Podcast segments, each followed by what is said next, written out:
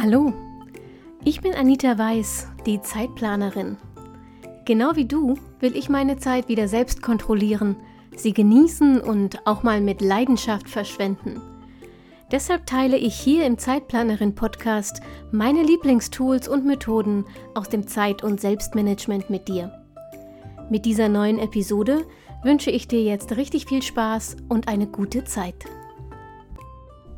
Hallo und herzlich willkommen zur aktuellen Episode vom Zeitplanerin Podcast. Du kannst tausend Listen führen und jede einzelne Minute deines Tages durchplanen und du wirst trotzdem im Chaos versinken, wenn du nicht regelmäßig planst. Bei mir macht sich das schon bemerkbar, wenn ich ähm, ein paar Tage mit dem Aufschreiben neuer Aufgaben schludere. Ähm, kennst du das Gefühl, du bist gerade so richtig gut organisiert, hast alles im Blick und fühlst dich, also Planungstechnik zumindest, unbesiegbar. Und dieser Höhenflug führt dann aber dummerweise immer öfter dazu, dass du neue Aufgaben nicht sofort aufschreibst, sondern denkst, ah, das merke ich mir schnell, mein Kopf ist ja jetzt frei. Ja. Lass dir gesagt sein, das ist ein großer Fehler. Ähm, mir passiert das tatsächlich immer noch regelmäßig. Ich kann dir auch nicht sagen, warum, aber ich falle ähm, auf diese, diese verheißungsvoll geflüsterten Worte das merke ich mir schnell, mein Kopf ist ja jetzt frei, immer wieder rein. Ähm, und das führt absolut immer zu gefühltem Stress und zu echtem Chaos. Und zwar in kürzester Zeit.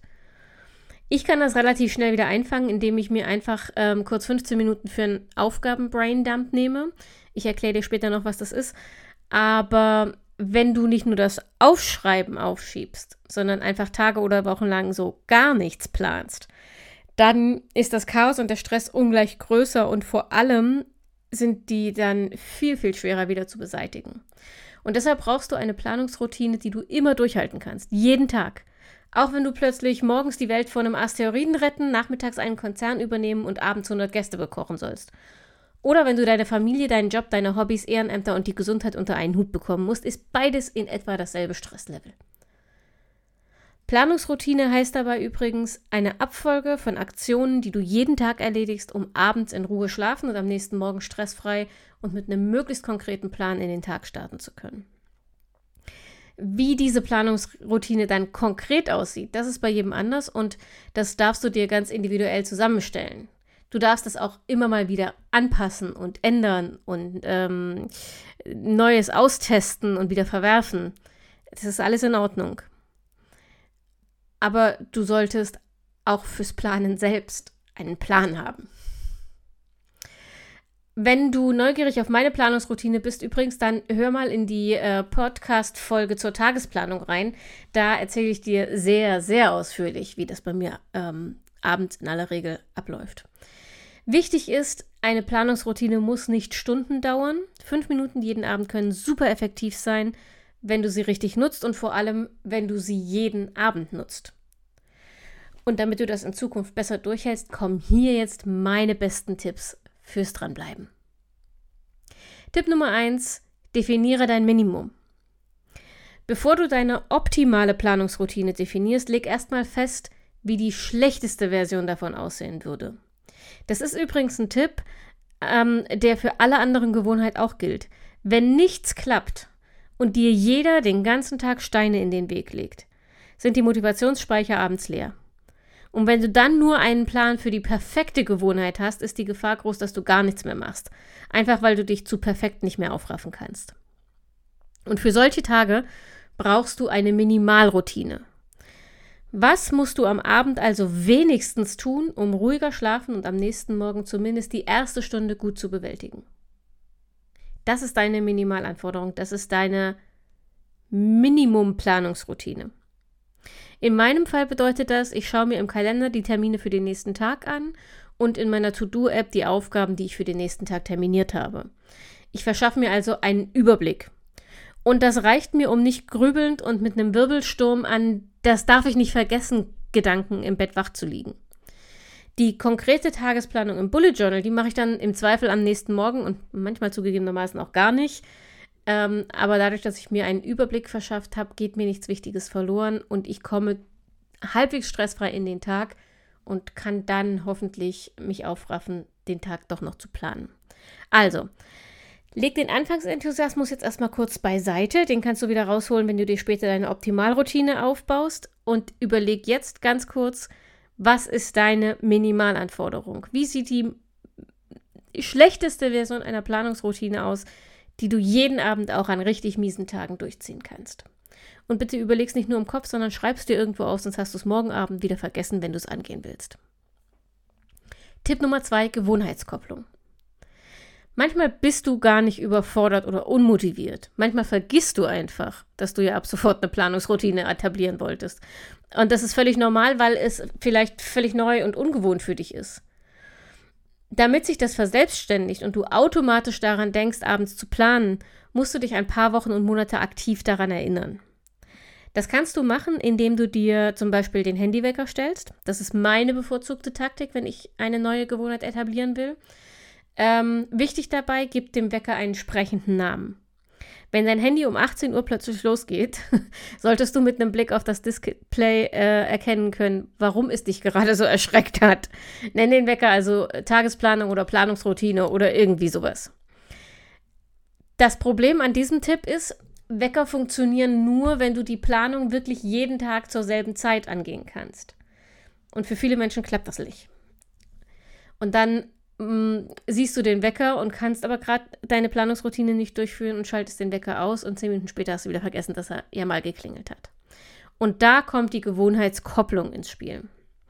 Du kennst die schon, ich habe davon schon mal erzählt, als ich dir von der 1%-Methode von James Clear erzählt habe, das äh, Buch über den Aufbau von Gewohnheiten. Äh, aber nochmal ganz kurz, du kannst die hier nämlich auch hervorragend nutzen. Gewohnheitskopplung bedeutet, du koppelst deine neue Gewohnheit an eine Gewohnheit, die bereits besteht, die du schon automatisiert hast. Und jetzt kannst du zum Beispiel deine Planungsroutine, also deine, deine Tagesplanung abends, ähm, an eine Gewohnheit knüpfen, die du bereits automatisiert hast. Zum Beispiel könntest du dir vornehmen, jeden Abend nach dem Zähneputzen machst du deinen Tagesplan. Oder jeden Tag unmittelbar bevor ich den Rechner runterfahre, also den Arbeitsrechner, dann mache ich meine Tagesplanung für den nächsten Tag. Such dir eine Gewohnheit, die du wirklich jetzt schon täglich ähm, ausführst und, das ist wichtig, ungefähr zu der Zeit, zu der du in Zukunft auch planen willst es nützt ja nichts, wenn du es dir, ähm, keine Ahnung, wenn du dir vornimmst, nach dem ersten Kaffee morgens willst du planen, da hast du aber überhaupt keine Zeit zum Planen. Oder da musst du schon geplant haben, weil du deinen ersten Kaffee erst um 11.30 Uhr trinkst oder so. Also such dir eine Gewohnheit, die du täglich und zu, ungefähr zur selben Zeit ausführst, zu der du auch planen willst. Ich empfehle dir tatsächlich am Vorabend zu planen. Du kannst aber natürlich gerne auch mal testen, wie es dir gefällt, deinen Tag erst morgens als allererstes aufzusetzen und zu planen. So, nächster Tipp. Schaff dir ein Genussritual. Damit du dranbleibst, musst du eine Gewohnheit mit positiven Gefühlen verbinden. Sie muss dir entweder Spaß machen oder sie, oder sie muss dir gut tun. Und deshalb überleg dir jetzt mal, wie du deine Planungsroutine zu einem täglichen Genussmoment für dich selbst machen kannst. Bei mir ist das immer so, ich äh, mache mir ein Ambience-Video mit eher kitschigen Bildern und beruhigender, fast schon einschläfernder Musik an. Das ist tatsächlich mein Signal, also körperlich und geistig runterzufahren und mich so auf den Ende, das Ende des Tages einzustimmen. Ähm, extra Tipp übrigens, falls du das ausprobieren willst, such auf YouTube mal nach Enchanted Forest Ambience Videos. Mm, das ist ganz viel so ich nenne es Feenwald, aber unter dem Suchbegriff Feenwald findest du halt nichts. Ähm, du kannst auch in die Shownotes gucken. Da habe ich dir meine Playlist verlinkt, die ich mit solchen Videos irgendwann mal ähm, angelegt habe. Genau. Und zu diesen Ambience-Videos zünde ich mir in der Regel eine Duftkerze an und hänge mein Bitte nicht Stören-Schild an die Arbeitstür. Und dann ist das so ähm, meine, ja, wie lange brauche ich? 15 Minuten in der Regel, meistens weniger, aber ich verdaddel dann immer noch ein bisschen Zeit. Also so 15 Minuten sind das dann für mich zum Runterkommen, zum Tag abschließen, den neuen Tag vorbereiten und damit mein Gehirn beruhigen ähm, und mich auf die Nacht einzustellen. Das musst du nicht genauso machen. Wir sind alle unterschiedliche Menschen und was für den einen Genuss ist, ist für den anderen Stress. Also finde einfach mal heraus, wie du die Planung für dich selbst zu einem Genussmoment oder einer kleinen Auszeit vom Alltag machen kannst. Und dann bau dir aus diesen Ideen ein Ritual, das du jeden Tag ausführst und auf das du dich freust. Ähm, Achtung, auch hier lass dich nicht von der Anfangs-Euphorie äh, davontragen ein Ritual bedeutet nicht, dass du zwei Stunden äh, irgendwelche Kräuter zerstampfst und äh, Lichtrituale ausführst oder so. Mach es so einfach wie möglich. Wenn der Start des Rituals schon so aufwendig ist, dass du dich dazu nicht aufraffen kannst, dann wirst du garantiert danach auch keine Planung mehr machen. Also einfach, aber genussvoll. Nächster Tipp. Denk an Wenn-Dann-Pläne. Denn was machst du jetzt, wenn du dann doch mal wieder aus der Routine gefallen bist? Vielleicht warst du ähm, länger unterwegs oder länger krank oder im Urlaub und jetzt geht der Alltag wieder los und dein Gehirn ist entweder nur noch weißes Rauschen oder die reine Apokalypse. Für solche Momente gibt es Wenn-Dann-Pläne. Ich liebe Wenn-Dann-Pläne, äh, halte mich allerdings nie dran oder vergesse, dass ich sie habe. Das liegt aber vor allem daran, dass ich für alles mögliche Wenn-Dann-Pläne mache. Und das sind insgesamt viel zu viele, um sie mir zu merken. Und deshalb ist keiner davon richtig in meinem Gedächtnis abgespeichert und folglich im Fall der Fälle auch nicht abrufbar. Das ist aber eine persönliche Macke und grundsätzlich funktionieren Wenn-Dann-Pläne und du solltest ihnen unbedingt eine Chance geben, bevor du sie verwirfst. Wenn-Dann-Pläne entwickelst du in aller Ruhe, also nicht mitten in der Krise, auch wenn sie für die Krise gedacht sind. In ruhigen Zeiten gehst du diese Wenn-Dann-Pläne dann im Kopf aber immer wieder durch, damit du sie ähm, dir ins Gehirn einbrennst sozusagen und sie abrufen kannst, wenn die Krise eintritt, für die, die du sie gedacht hast. Genau an diesem Schritt äh, scheitere ich meistens, ja. Äh, angewandt auf die Situation mit der Planungsroutine entwickelst du also einen Plan für den Fall, dass du aus der Routine gefallen bist. Was kannst du dann tun, um gut wieder Fuß zu fassen, ohne dich selbst zu überfordern? Auch hier gilt, die Antwort ist super individuell. Mm, mein Automatismus nach so einem Fall ist zum Beispiel irgendwie ein Wenn-Dann-Plan, fällt mir gerade auf, aber mein Automatismus ist in so einem Fall, ähm, ich mache mir als erstes einen Aufgaben-Brain-Dump. Mein Wenn-Dann-Plan lautet aber lautet also, wenn ich meine Planungsroutine länger nicht konsequent eingehalten habe, dann mache ich erstmal einen Brain-Dump, um alle Aufgaben zu erfassen, die noch irgendwo rumschwirren. Wenn, dann. So. Du kannst jetzt hier gerne mal kurz pausieren und dir ein paar Minuten nehmen, um deinen eigenen Wenn-Dann-Plan zu entwickeln. Also, wenn du deine Planungsroutine länger nicht konsequent eingehalten hast, dann schreib es dir irgendwo auf, am besten irgendwo, wo du es mehrfach am Tag siehst, damit es sich in deinem Gedächtnis verankern kann. Und dann hören wir uns gleich mit dem nächsten Tipp wieder. Der nächste Tipp ist der letzte und der, den ich dir ganz am Anfang schon angekündigt habe. Mach einen Aufgaben-Braindump.